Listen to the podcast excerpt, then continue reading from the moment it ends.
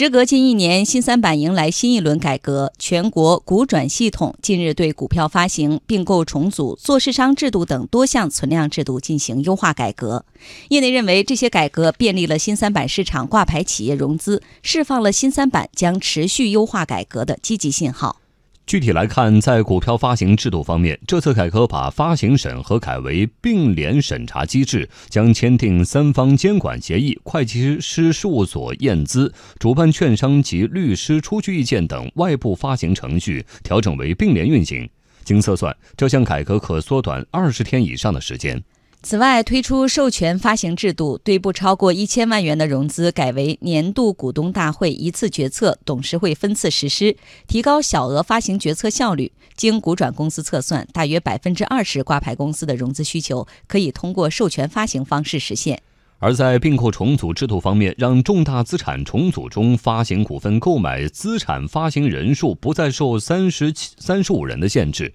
并允许不符合股票公开转让条件的资产持有人以受限投资者身份参与认购。